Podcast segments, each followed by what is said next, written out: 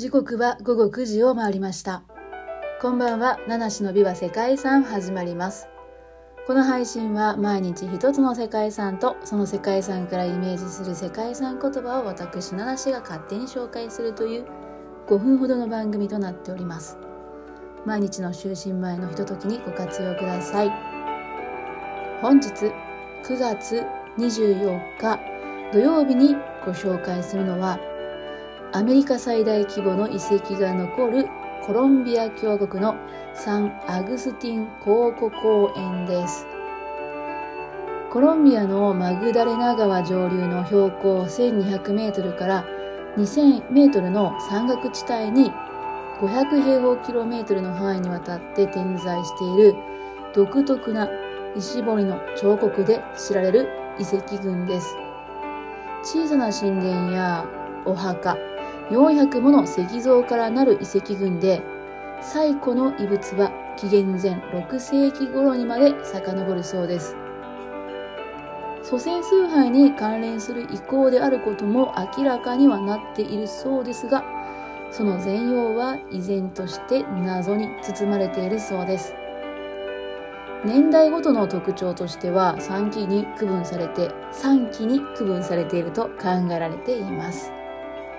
前期と呼ばれる時期のものはまだ線などは少なく中期と呼ばれる時期になると本格的なレリーフの石彫が出現しますそして後期のものになると明らかにモチーフであったりサンアグスティンのものであるとわかるような特徴のある独特な石彫や石板が見られるようになるそうです。遺跡は紀元前500年から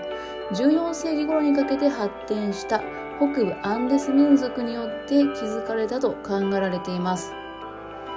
神や人、蛇やトカゲカエル、空想上の生物などをかたどった石像があり、これらが作られたのは5世紀頃からとされているそうです。いずれも小さな神殿とか墳墓などが一緒にあることから宗教的なモニュメントであったと考えられています。サンアグスティン遺跡群のうちサンアグスティンの町の北西 3.5km に位置するサンアグスティン考古公園とロス・イドロスの丘そしてラス・ピエドラスの丘にある遺跡群が世界遺産に登録されています。また、サンアグスティン村に近いラス・メシタスにある代表的な遺跡は、考古学公園として整備されていて、博物館も併設されているそうです。はい、そしてそんなサンアグスティン考古公園という世界遺産から、えー、私がイメージした世界遺産言葉なんですけれども、おひれがつくです。おひれがつく。はい。何のことかということなんですけど、このサンアグスティンは1757年にスペイン人の宣教師によって発見されて、彼が旅行記に記したことが最初の記録とされているんですけども、その間ですね、エルドラドを求める人々や一攫千金を求める山師のような人々によって遺跡はところどころ荒らされてしまったそうなんです。はい。エルドラドエルデエルドラドを求めた人とあるんですけども、エルドラドというのはアンデス地方に伝わる黄金鏡にまつわる伝説なんだそうです。大航海時代のヨーロッパの人たちですね。特にスペインの人で、この、えー、サンアグスティンに黄金があるというかお宝があるという噂が広まったそうで、彼らが新大陸進出してくるのことの動機の一つとなった伝説なんだそうなんですけども、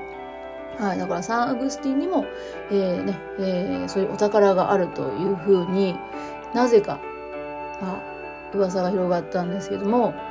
その一番最初に噂が広まるきっかけとなったことは本当に小さなことだったんですけどもそこに尾ひれがついて、えー、サンアグスティンにエルドラドがあるというふうに、ね、なったそうなんです。はいまあ、そんなお話があったそうですよ。ということで、本日もご清聴いただきましてありがとうございます。